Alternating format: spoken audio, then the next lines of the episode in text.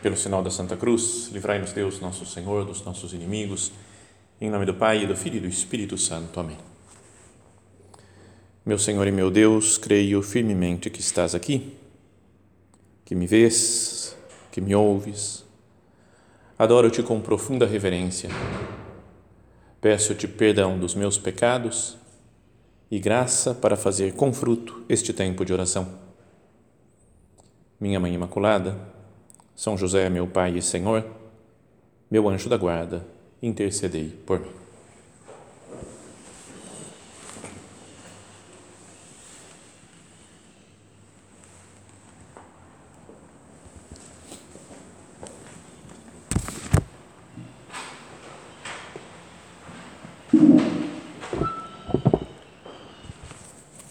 Como nas séries de televisão, que muita gente assiste, é a grande moda do momento, né? acho que mais do que até assistir filmes ou cinema, né? o povo atualmente, na atualidade, assiste mais séries e as séries são compostas né, de temporadas né? e cada temporada tem um número X de episódios. Diria que nós também, né? nós estamos nessa série sobre os desconhecidos da Bíblia, especialmente do Antigo Testamento e diria que essa meditação de agora é a, me falaram que chama assim, season finale, que é o último episódio dessa primeira temporada dos, da série Desconhecidos. Depois a gente dá um intervalo, vamos falar de outras coisas. Tinha pensado em, em fazer uma série sobre os Salmos, para que nós aprendêssemos a meditar com os Salmos, né? lêssemos, entendêssemos o que, que melhor um pouco, o que, que significam os salmos dentro da Sagrada Escritura e depois, mais para frente, voltamos a outros desconhecidos. Mas foram já com esse 15 episódios dessa primeira temporada, então acho que está de bom tamanho. Depois a gente retorna.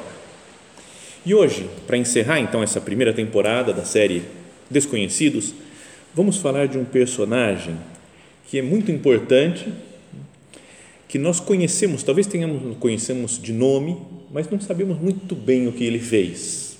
Tem até um livro da Bíblia que é o nome dele, porque provavelmente pode ter sido escrito por ele. Então, dizia uma, um comentário, um comentarista da Sagrada Escritura, ele falava assim: pense nos verdadeiros grandes homens e mulheres da sua vida. Assim, pensa, quem são as, as grandes pessoas né, que marcaram a nossa existência? Desde os nossos pais, né, ou avós, ou algum parente próximo, algum amigo, ou pensa nas celebridades políticas, esportivas, heróis de guerra, né, sei lá, qualquer pessoa que você fala, essa pessoa é determinante na história da minha vida e na história do mundo. Ele falava, e agora pensa nesse mesmo estilo, mas nos personagens bíblicos. Quem que você pensa né, como grandes personalidades da Bíblia? Obviamente, nosso Senhor Jesus Cristo, né, mas está fora de qualquer comparação. Né? Pensemos em Nossa Senhora, nos apóstolos, mas vamos, vamos para o Antigo Testamento.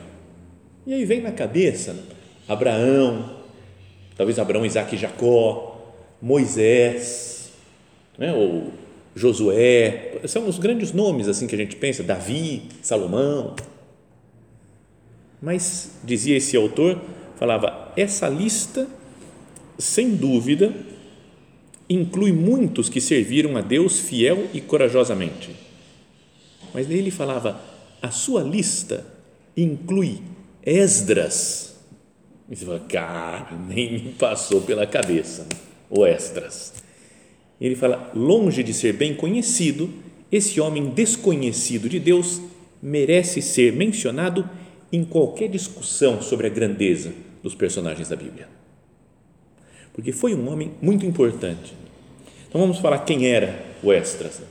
Dizia, tem um livro que se chama Livro de Esdras, tem dez capítulos, é breve. Então lá talvez tenha sido escrito por ele mesmo, mas fala sobre ele. E no livro seguinte, que é o livro de Neemias, que era um governador da época, também se fala muito do Esdras. Talvez alguns dizem que até o próprio livro de Neemias tenha sido escrito pelo Esdras. Que, que ele era? Então, era, primeiro, um sacerdote, muito provavelmente descendente do Sadok. Lembra que a gente falou do Sadok? Que é até o, o, o hino da Champions League, tem esse nome, né, de é um hino lá que cita o nome do Sadok. É, então era descendente do Sadok, talvez descendente do Arão, também irmão de Moisés. Então um homem importante. Além de ser um sacerdote, era um escriba, que significa um homem muito conhecedor, conhecia a fundo a lei de Deus, a palavra de Deus, né, Sagradas Escrituras. Um grande líder natural, ele era, tinha uma liderança sobre as outras pessoas.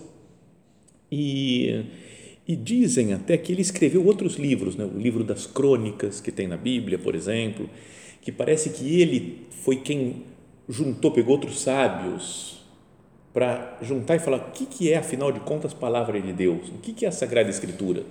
Então pegaram lá os primeiros livros do, de Moisés, né? o Pentateuco, Gênesis, Êxodo, Levítico, Números, Deuteronômio, depois falou, então, agora o livro de Josué também vai entrar, o livro dos reis. Foi quem foi compondo a Bíblia no Antigo Testamento. Talvez tenha sido ele. Dizem que pode ter escrito algum salmo também. Bom, é um homem muito, então, que tem uma importância muito grande para a fé judaica e para a nossa fé, que bebe dessa fonte da Sagrada Escritura. Bom, vamos explicar então em que época que ele viveu, né? como é então um contexto histórico. A gente tinha falado em outras meditações dessas que lá pelo ano 580, mais ou menos, mais precisamente 586, foi invadido pelos babilônios a cidade de Jerusalém, destruíram o templo e foram levados exílio, no exílio, né, para o exílio, os habitantes de Judá, do reino de Judá. Passaram alguns anos, o Ciro, rei da Pérsia, tomou a Babilônia e então falou para os judeus: podem voltar para a sua terra para reconstruir o templo. Então voltaram e quem reconstruiu o templo foi o Zorobabel, era o líder naquela época, que a gente até teve uma meditação aqui sobre o Zorobabel. E alguns anos depois, né, depois, depois das lutas, dificuldades que teve o Zorobabel para construir o templo, o povo voltou a, a viver o judaísmo, mas de uma maneira um pouco bagunçada, né? Eles tinham o, o que os babilônios faziam às vezes, né? e os assírios também, era quando eles tiravam o povo da sua terra, eles colocavam outro povo para morar naquela terra. Então, quando os judeus chegaram de volta né, para a região de Judá, tinham pessoas de outras, de outras religiões, de outros povos, outras raças, e eles começaram a se misturar entre eles a princípio, né, olhando assim, não tem muito problema, né? A gente agora, principalmente no mundo que a gente vive, não tem mais, né? A gente procura não que não haja né, racismo e vamos conviver com todo mundo.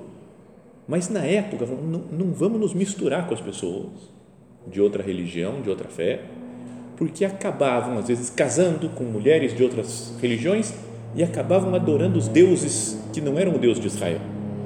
Então a situação estava complicada. Bom, Explicando aqui a história, diz então que uns 80 anos depois do Zorobabel ter lá começado a reconstruir o templo, Esdras voltou para Judá com cerca de dois mil homens e suas famílias. Então ele estava lá na, Babilônia e foi entrando em Judá. Ele recebeu uma carta de Artaxerxes, que era o rei da Pérsia naquela época já, instruindo a realizar um programa de educação religiosa. Então, ele ficou sendo o homem responsável, de retomar a fé judaica naquele povo, que estava tudo misturado com outras religiões. Muito antes da missão de Esdras começar, diz aí aquele mesmo comentarista né, da Sagrada Escritura que falava antes, muito antes da missão de Esdras começar, Deus o modelou de três maneiras importantes para que ele usasse bem o seu poder. Primeiro, como escriba, Esdras se dedicou a estudar cuidadosamente a palavra de Deus. Depois, em segundo lugar, ele pretendia aplicar e obedecer pessoalmente os mandamentos que descobriu na palavra de Deus. Então, não era, em geral, na época de Jesus. Lembra quando ele fala dos fariseus, hipócritas, né, escribas, hipócritas? Porque era gente que sabia toda a teoria, mas não praticava. Mas o Esdras não. Ele lia, meditava a palavra de Deus e colocava em prática. É isso que Jesus no Evangelho muitas vezes vai falar, né? que é um homem santo, né? bem-aventurado aquele que ouve a palavra de Deus e a põe em prática. E terceiro, que ele estava empenhado em ensinar aos outros a palavra de Deus e aplicar a palavra de Deus na vida das pessoas. Então, a parte histórica dele é essa. Ele vem uns 80 anos depois do Zorobabel para Judá, o templo estava reconstruído, mas ele tem que reconstruir a fé do povo. E um pouquinho depois vai chegar o Neemias, que vai ser o governador lá da região, que vai reconstruir as muralhas de Jerusalém. Então fica sendo Neemias o governante e o Esdras o sacerdote que, que ajuda a formar o povo. Então, queria ler duas passagens da Sagrada Escritura, uma do livro de Esdras e outra do livro de Neemias, para que a gente medite e vá aplicando, tentando aplicar para a nossa vida, né? que não seja só um conhecimento histórico, isso daqui sobre a vida do Esdras. Então, para quem quiser ler depois, capítulo 9 do livro de Esdras. Fala assim que os notáveis se apresentaram a mim, o Esdras escrevendo, dizendo: os israelitas, mesmo os sacerdotes e levitas, não evitaram o contato com as populações de origem estrangeira e imitaram os costumes detestáveis dos cananeus, dos heteus, dos ferezeus, dos jebuseus, dos amonitas, dos moabitas, dos egípcios e dos amorreus. Ou seja, estava uma confusão, tinha gente de tudo que era povo lá. E o Esdras fala que vieram para ele as pessoas lá quando ele chegou em Jerusalém, falaram isso para ele, ó, todos os israelitas estão misturados com esses povos. Mesmo os sacerdotes e os levitas, que eram os encarregados do culto do templo. Pais e filhos se casaram com mulheres desses estrangeiros e assim a raça santa se misturou com a população do país. E os notáveis e funcionários foram os primeiros a dar mau exemplo. Então, agora, se a gente lê literalmente isso, tudo bem, é uma mania que os judeus tinham, achavam que eles eram raça santa, não, misturaram com outro, e daí, né? Não dá tanta importância. Mas vamos procurar pensar em um sentido espiritual para essa passagem da Sagrada Escritura. Não é verdade que nós, os cristãos, a igreja, somos um povo de, de gente marcada por Deus, com o selo do batismo que nos transforma em filhos de Deus? E a gente acaba se misturando também com uma mentalidade pouco cristã, anticristã, uma mentalidade mundana. Fico preocupado com o meu prazer, com dinheiro, com passar pena nos outros para ganhar fama, para ter glória. Então, entenda nisso daqui, esse texto da Sagrada Escritura, num sentido espiritual isso a começar do, fala aqui, os sacerdotes e levitas. Pensa na própria igreja, fala, meu Deus, a sua igreja, Jesus. E pessoas importantes na igreja que deveriam dar exemplo. E pessoas que deveriam ser exemplo, modelo de santidade para os outros. Às vezes se corrompem, corrompem os outros. Todo o, escândalo que existe, né, é uma coisa tremenda, né? De pedofilia na igreja, que não é, obviamente, só na igreja que acontece, mas acontecer é, é triste com qualquer um, mas que um cristão, um padre, uma pessoa consagrada a Deus, faça uns pecados tão horrendos assim, ou desvio de verba, de dinheiro em paróquias, em dioceses. Não é algo que clama aos céus e fala, esses que deveriam dar exemplos são os, os primeiros a dar mau exemplo. É o que falaram para o Esdras quando ele chegou em Jerusalém os israelitas, mesmo os sacerdotes e levitas, não evitaram o contato com as populações de origem estrangeira. É como se falassem para nós agora, ó, os que deveriam dar exemplo, não evitaram o contato com o pecado. E continuam se contaminando com os costumes detestáveis dos cananeus, heteus, fariseus, etc. Então, Esdras diz: ao ouvir isso, rasguei minha veste e o meu manto, me arranquei o cabelo e a barba e me sentei profundamente abalado. um estilo do modo de ser dos judeus de mostrar uma, uma tristeza profunda, uma indignação com aquilo que estava acontecendo. É o povo santo de Deus e está perdido, perdeu a noção da santidade do povo. Reuniram-se então ao meu redor todos aqueles que levavam a sério as ameaças do Deus, do Deus de Israel contra a infidelidade dos repatriados do cativeiro. Deus tirou eles do cativeiro, levou para a terra santa outra vez e eles continuam pecando. Na hora do sacrifício da tarde, levantei-me da minha prostração e, com as vestes e o manto rasgados, caí de joelhos, estendi as mãos para o Senhor meu Deus e disse: Meu Deus, estou coberto de vergonha e confusão ao levantar a minha face para ti porque nossas iniquidades subiram até acima de nossas cabeças e nossas faltas acumularam-se até o céu. Desde os tempos dos nossos pais até este dia, uma grande culpa pesa sobre nós, por causa das nossas iniquidades. Nós, nossos reis, nossos sacerdotes, fomos entregues às mãos dos reis estrangeiros, à espada, ao cativeiro, à pilhagem e à vergonha, como se vê ainda hoje. Então, está vendo? Ele era um homem que ele ele foi é, pedindo, considerando né, a grandeza do pecado e pedindo perdão para Deus. Falou, meu Deus, perdoa, olha para nós, porque nós somos miseráveis, nós somos pecadores. Então é um homem que intercede pelo povo. Antes de chegar né, cortando cabeça de todo mundo, né, porque ele podia falar o quê? Abandonaram o Senhor Deus dos exércitos, então eu, como representante de Deus, vou matar todo mundo. E mata para fazer um povo novo. Não, ele, ele cai no chão, cai de joelhos, se prostra diante de Deus e pede perdão pelos pecados do povo. Isso que um sacerdote deve fazer. Pede perdão pelos pecados do povo.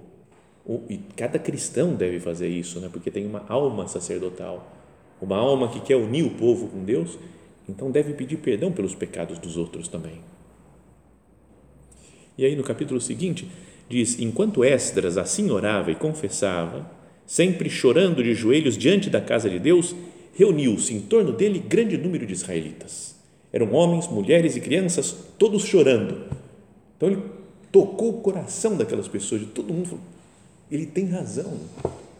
Olha só a barbaridade que nós estamos fazendo, abandonamos o Deus de Israel estamos prestando culto a outros deuses. Então, um deles fala, então, Sequenias, filho de Jaiel, da descendência de Elã. Podíamos falar desses personagens, mas não vamos falar mais porque acabou a série, né? Primeira temporada acabou. Mas tomou a palavra e disse a Esdras: Fomos infiéis a Deus, casando-nos com mulheres estrangeiras de gente desta terra. Mas apesar disso, ainda resta esperança para Israel a gente vai mudar de vida. Né? Ele fala, agora a gente vai melhorar, não sei o quê, e falam para o Esdras, levanta-te, toma iniciativa, nós estaremos contigo, sê forte e age. Então, está vendo só a oração e a penitência do Esdras converteu a população. E eles mudaram de vida. Depois passam os anos, vem o Neemias, que a gente tinha falado, né, que vem governar o povo, e, e tem uma outra cena que mostra o Esdras pregando a palavra de Deus, ensinando, dando como que uma catequese para o pessoal lá, para o povo de Israel que estava reunido. Então, ele já tinha feito as pessoas se arrependerem dos seus pecados, de terem se afastado de Deus, e agora ele fala, agora vamos ensinar. Fala, todo o povo se reuniu como um só homem na praça de fronte da porta das águas. E Neemias pediu ao escriba Esdras que trouxesse o livro da lei de Moisés que o Senhor havia prescrito a Israel. Então, um momento solene, todo mundo reunido na frente do templo. E o Neemias, que governava o povo, fala: Esdras, traz o livro da lei de Moisés. O sacerdote Esdras apresentou a lei diante da assembleia de homens, de mulheres e de todos os que eram capazes de compreender. Era o primeiro dia do sétimo mês. Assim, na praça que fica de frente da Porta das Águas, Esdras fez a leitura do livro desde o amanhecer até o meio-dia, com uma, uma, uma, explicação da lei de Deus, assim, a manhã inteira. Na presença dos homens, das mulheres e de todos que eram capazes de compreender. E todo o povo escutava com atenção a leitura do livro da lei. Esdras, o escriba, estava de pé sobre um estrado de madeira erguido para esse fim. A seu lado direito se achavam Matatias, Sema, Ananias, Urias, Eucias e Mazias. À esquerda estavam Fidaías, Misael, Melquias, Azum, Asbadana, Zacarias e Mosolã. Você fala, para que isso? Né? Mas era para mostrar como ficou marcado na história do povo de Israel. Ele estava lá lendo a palavra e eu lembro, né, o cara escrevendo aqui, eu lembro quem estava do lado direito dele, quem estava do lado esquerdo, que era um momento central da vida do nosso povo, que nós estamos ouvindo a palavra de Deus. Visível a todos por estar mais alto, Esdras abriu o livro e, quando o abriu, todo o povo ficou de pé. Esdras bendisse o Senhor, o grande Deus, e todo o povo, respondendo, levantando as mãos: Amém, Amém. Depois inclinaram-se, prostraram-se diante do Senhor com o rosto em terra. E aí vai explicando que alguns levitas, outros especialistas da lei, iam explicando ainda mais. Leram claramente e distintamente o livro da lei de Deus, explicaram o seu sentido de maneira que se pudesse compreender a leitura. O governador Neemias, o sacerdote e escriba Esdras e os levitas que instruíram o povo disseram a todos: este é um dia consagrado ao Senhor vosso Deus. Não lamenteis nem choreis, pois todo o povo chorava ao ouvir as palavras da lei. Então o pessoal chorando para que, que queria se arrepender dos seus pecados, queria viver perto de Deus mesmo. E aí ele fala, é até uma, é até o Esdras e o Neemias falam, vamos festejar, porque hoje é dia de festa, porque estamos ouvindo a palavra de Deus. Fala, ide para vossas casas e comei carnes gordas tomai bebidas doces. Essa parte não é tão legal assim, a né? bebida doce em geral é meio. Mas carne gorda é legal. E dai, dai porções àqueles que nada prepararam, pois este dia é santo para o nosso Senhor, não é dia de luto, pois a, a alegria do Senhor será a vossa força. Conhecida essa frase, né? A alegria do Senhor será a vossa força. Então, e todo o povo então estava lá feliz, realizado, né? de ouvir as, as palavras de Deus. A leitura continua, senão vai ficar muito longa, né? não vamos falar tudo disso. Mas falo que o povo saiu, trouxe os ramos, fizeram daí cabanas, terraços nos pátios das suas casas, nos átrios da casa de Deus, na praça da porta das águas, na praça da porta de Efraim. Foram construindo para lembrar de como eles viviam com Deus no deserto, nas cabanas, em tendas, e foi restabelecida essa a festa das tendas, né, dos tabernáculos.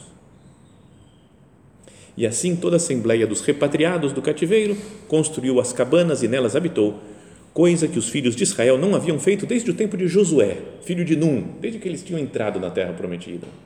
E reinou imensa alegria. Todos os dias, desde o primeiro até o último, era lido o livro da lei de Deus. Celebraram a festa durante sete dias e no oitavo dia realizaram uma assembleia solene, segundo a norma. Então eles falam e depois fazem promessas de que vão viver sempre de acordo com a palavra de Deus. Bom, essa é a história do Esdras. Trazendo para os nossos dias, a gente pode pensar, né? não é real que essa, esse cenário que ele encontra em Israel, em Jerusalém, quando ele volta, vê essas misturas das pessoas, misturas não, não pelo fato de serem pessoas de raças diferentes, mas porque estavam cultuando outros deuses. Não é uma situação muito atual nossa? Se nós olhamos para as pessoas, para o mundo, para a nossa vida mesmo, tanta gente que cultua outros deuses, o Deus do dinheiro, o Deus do sexo, o Deus do prazer, o Deus da comodidade, o Deus da preguiça, do conforto. Não é? como é que a gente faz para mudar essa sociedade? Não é? Às vezes a gente pode cansar e falar, não dá, está todo mundo perdido, eu vou viver com um pessoalzinho só gente santa, vou me afastar de todo mundo, ficar só com gente boa. Ou eu posso brigar com todo mundo, agora eu vou xingar todo mundo, vou escrever na internet, vou bater nas pessoas, porque esse não foi o modo que o Esdras resolveu o problema né? e converteu a população toda de Jerusalém. A primeira coisa que ele fez foi desagravar. É uma coisa que não se fala muito por aí né, na espiritualidade atualmente, uma coisa que antigamente se falava mais, que é pedir perdão a Deus pelos pecados nossos e dos outros. Deus foi ofendido com o pecado. Deus continua sendo ofendido pelo pecado de tanta gente, pelos nossos e de todas as outras pessoas. Eu não deveria fazer penitência, pedir perdão, falar, Senhor, perdão pelas. Você morreu por nós na cruz, Jesus. E nós continuamos te maltratando, continuamos te virando as costas. Então, a primeira coisa que faz o, o Esdras é desagravar, pedir perdão a Deus pelos pecados do povo. Então, essa podia ser a primeira coisa para a gente fazer. Né? Não vou me revoltar com os pecados que eu vejo por aí, com os escândalos, mesmo quando são escândalos desses, desses que eram sacerdotes, os levitas, né, os chefes do povo. A gente pode pensar, né, os sacerdotes, os padres, bispos, os, os chefes do povo, políticos. Todos esses pecados, eu não vou brigar, xingar, querer destruir, eu vou desagravar, vou pedir perdão para Deus. Depois ele reza pelo povo. Quanto que eu rezo pelos pecadores? Lembra que Nossa Senhora de Fátima falou para os pastorzinhos que muita gente se condena ao inferno porque não tem ninguém que reze por eles, que se sacrifique por eles. Muita gente se condena porque não tem ninguém que reze. Eu estou fazendo a minha parte. O Esdras fez a parte dele. Rezou pelo povo. Depois, ele procurou soluções, meditando na palavra de Deus. Era um escriba, profundo conhecedor da Sagrada Escritura. Eu conheço a palavra de Deus e me apoio nela para encontrar soluções para a minha vida espiritual, para a vida das pessoas, para o mundo. Não digo uma coisa só assim meio folclórica quase, de agora, meu Deus, qual que é a resposta que você vai me dar? Abro a Bíblia e vamos ver o que ele está me falando. Não, é gente que lê e estuda né, e conhece a palavra de Deus. E sabe que numa parte Deus fala um negócio aqui, depois na outra parece que fala outra coisa meio contraditória. Assim, eu vou estudar, eu vou entender isso. Eu quero conhecer a palavra de Deus. Falam que esse povo aqui ficou da manhã até o meio-dia, né? a manhã inteira, lendo, estudando, perguntando, tirando dúvidas sobre a palavra de Deus. E eu quanto que me, me empenho por conhecer o que o Senhor nos diz. É porque a gente gostaria de ter soluções para o mundo, para os problemas que nós vemos. Que lugar melhor para achar do que daquilo que, é, que vem diretamente de Deus? Ele que criou o mundo. Meu Deus, você criou o mundo, você que conhece as coisas e governa a humanidade inteira. O que, que eu tenho que fazer? Me mostra na Sua palavra. Como que eu tenho que agir? E como devo aconselhar as pessoas? E o que faz o Esdras é pregar a palavra de Deus. Isso é o que Jesus mandou fazer. Né? Ide por todo mundo, batizai a todos os povos, ensinando a observar tudo que eu vos mandei. Pregar o Evangelho. São Paulo fala: ai de mim se não evangelizar, é uma obrigação para mim. Então, o Esdras, esse personagem, que é famoso, ainda que seja mais desconhecido, talvez não tanto, né, não é conhecido como um Abraão, como um Moisés, um Davi, mas ele é, pode ser um grande modelo para nós de uma pessoa que chega num mundo, numa cidade, numa região que tem um problema de falta de fé e ele desagrava, pede perdão, reza pelo povo, procura soluções na palavra de Deus e prega essa palavra de Deus para que as pessoas apliquem nas suas vidas. Cada cristão deveria ser uma espécie de Esdras assim, também. Peçamos ajuda a Jesus Cristo, nosso Senhor, peçamos ajuda a nossa mãe Santa Maria, que conhecia e meditava sempre a palavra de Deus, tanto que a própria palavra se fez carne nela, Jesus Cristo, nosso Senhor, que eles, Jesus, Maria, José e todas essas pessoas que conheceram a palavra de Deus, nos ensinem né, a olhar para o mundo assim, com o olhar de Deus. Que nós rezemos pelas pessoas, desagravemos pelos pecados que ofendem continuamente a nosso Senhor e saibamos levar essa palavra de Deus, a Sagrada Escritura, para o mundo, para assim, com a graça de Deus, transformar o mundo.